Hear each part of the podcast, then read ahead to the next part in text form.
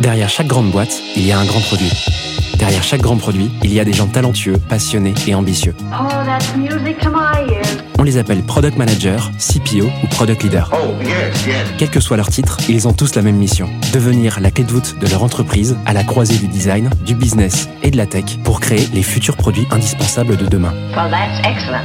Clé de voûte, c'est le podcast des products pour les products. Chaque semaine, je te fais passer un moment aux côtés des meilleurs leaders du produit français. Avec une mission, te livrer tous leurs secrets, méthodes et apprentissages pour devenir toi aussi la clé de voûte de ton entreprise. You know what? I like that idea. Ce podcast est rendu possible par Stellar, un accompagnement que j'ai lancé pour aider les products qui veulent propulser leur carrière. Oh, what's gonna happen to me? Que tu réfléchisses à ta prochaine aventure ou que tu veuilles décupler ta progression, notre équipe et nos mentors sont à tes côtés et t'accompagnent à travers des programmes sur mesure. No. Viens les découvrir sur wearestellar.io ou via le lien en description de l'épisode. Je m'appelle Timothée Frein et bienvenue dans Clé de voûte.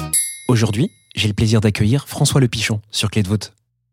François a démarré dans le produit en lançant un studio de design il y a 15 ans. Après avoir accompagné des dizaines de produits tech puis vendu son studio, il rejoint Molotov en 2018 en tant que CPO. Quatre ans plus tard, il prend la direction produit de la startup Ariani où il évolue encore aujourd'hui. François vient sur Clé de voûte nous partager ses challenges et nous livrer 5 tips pour appliquer le lean dans une boîte. En deuxième partie d'épisode, il revient sur trois apprentissages tirés de ses nombreuses années dans le produit. Je te laisse quelques secondes pour te concentrer et je te souhaite une bonne écoute. Dans cette troisième partie, François, tu voulais euh, me parler de trois apprentissages spécifiques que tu as pu euh, faire durant ton parcours et en particulier, je crois, durant la formation de MIT dont tu nous as parlé au début du podcast. C'est quoi ces trois apprentissages? Je suis assez curieux. Ouais, un premier learning, c'est que la, la créativité est dopée par la contrainte. On a souvent euh, cette, euh, cette idée de dire attends, on donne pas trop de guides ou, ou de contraintes pour favoriser la créativité, comme ça les gens réfléchissent plus loin, out of the box. Et je pense que c'est profondément faux, et d'ailleurs c'est prouvé que c'est profondément faux, et que plus la contrainte est forte, plus on doit redoubler la, de créativité pour justement apporter une solution à un problème qui est compliqué.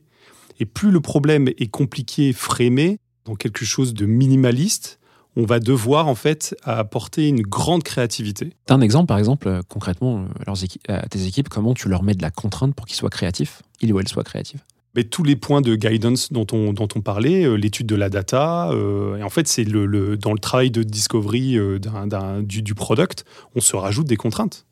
Mais on ne se rajoute pas des contraintes dans l'aspect négatif euh, du, du- du terme.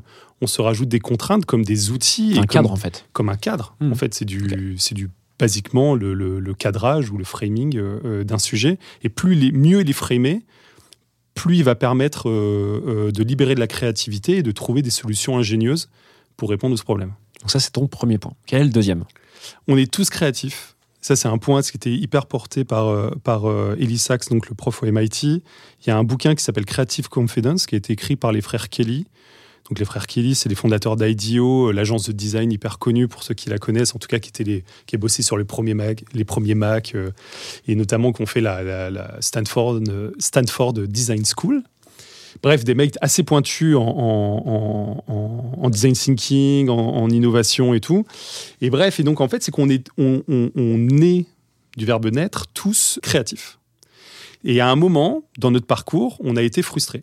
C'est-à-dire que tu as fait un dessin et il y a un adulte ou il y a un copain qui t'a dit c'est moche. Et donc tu t'es dit ok le dessin c'est pas pour moi. Et donc tu t'es euh, t'es devenu comptable, tu vois, ou t'es devenu euh, développeur. T'es en train de dire que les devenu, comptables euh, sont pas créatifs. ah là là. et, et justement, en fait, c'est que ça, c'est juste un, c'est juste un biais de notre évolution, de notre éducation et de notre société, parce qu'en fait, on a tous les mêmes capacités créatives. Et donc, j'invite tout le monde à lire ce bouquin, surtout s'ils se considèrent pas créatifs ou ils aimeraient être un peu plus créatifs, parce que justement, on peut tous l'être. Et en fait, on peut faire un très bon workshop, un très bon workshop euh, euh, produit avec le comptable. C'est justement ce que je veux dire. C'est que il faut juste bien le- le- l'amener et bien que lui se libère et arrête les contraintes et cette autocensure qu'on s'inflige tous par rapport à ce que provoque la société, notamment ce vieil instituteur qui a dit euh, Toi, tu n'arriveras à rien dans la vie, notamment au dessin, alors qu'en fait, tu aurais pu très bien faire ça et puis t'as- tes idées sont aussi bonnes que les autres. Je mettrai le lien du bouquin directement en Ouais, description. tu peux, ouais. ouais c'est vraiment, euh, c'est, c'est, c'est, c'est, euh, c'est vraiment intéressant. Et, euh, et donc, en troisième point, Euh, bon, c'est c'est un truc un peu léger, mais que, que, que j'aime beaucoup, c'est les, c'est les patterns of evolution. Donc en gros, c'est c'est un principe fondamental donc, qui est utilisé en ingénierie qui dit que tous les composants techniques, d'une notamment hardware, mais pas que, euh, s'améliorent dans le temps. C'est-à-dire qu'en fait, une carte mémoire va être de plus en plus petite, une capacité de stockage va être de plus en plus grande, une bande passante va être de plus en plus grande, euh, l'autonomie d'une batterie va être de plus en plus grande, et ainsi de suite, et ainsi de suite, et ainsi de suite. Donc ça, c'est des trucs hyper euh, inspirants à utiliser parce que on peut se dire qu'aujourd'hui, en utilisant ces principes-là, on peut concevoir un produit aujourd'hui qui ne va pas pouvoir marcher correctement aujourd'hui, mais qui pourra le faire dans deux ans. Tu vois, si par exemple tu ouvres, un, t'ouvres un sujet euh, dans, sur une zone géographique, par exemple, peu desservie euh, par la 4G.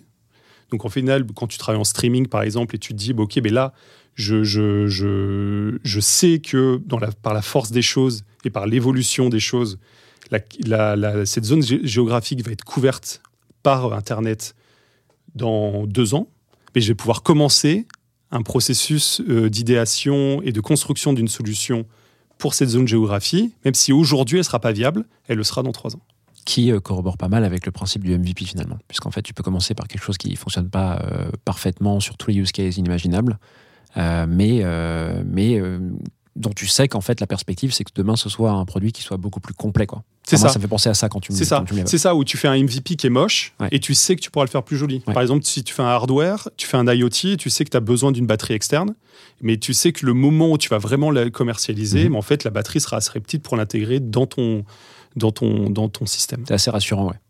Et ça, je trouve ça hyper inspirant. Enfin, je m'en- c'est pas un truc que j'utilise forcément tous les jours, mais je m'en rappelle tous les jours et je me dis de toute façon, ça, ça va évoluer. C'est comme, euh, enfin, bref, il y a, y y a plein de choses, et notamment dans la blockchain et dans toute l'évolution, où il y a plein de choses qui évoluent sur euh, la, rapidité, sur la consommation énergétique et ainsi de suite, qui évoluent plutôt dans le bon sens du terme. Il y y a une grosse contrainte dans la blockchain, c'est les gaz, euh, les gaz fees, donc les, frais de, de- pour subventionner et payer les transactions et la vérification des transactions. Et ça, ça ne peut que évoluer en bien dans le temps. Voilà, j'espère que cet épisode t'a plu. Si c'est le cas, tu peux me soutenir de deux façons. Laisser 5 étoiles sur Apple Podcast ou Spotify et un petit commentaire, ou partager cet épisode à une personne de ton entourage. Oh, yes, yes. Je te remercie vraiment pour tes retours. C'est grâce à toi que j'améliore Clé de voûte pour le rendre utile à ton quotidien. Darling, this trip's an inspiration. N'oublie pas, si tu réfléchis à ta prochaine aventure ou à décupler ta progression, nous avons l'accompagnement qu'il te faut sur wearestellar.io. Well, that's excellent. Je te donne rendez-vous la semaine prochaine pour un tout nouvel épisode riche en contenu actionnable. À très vite I'm so happy.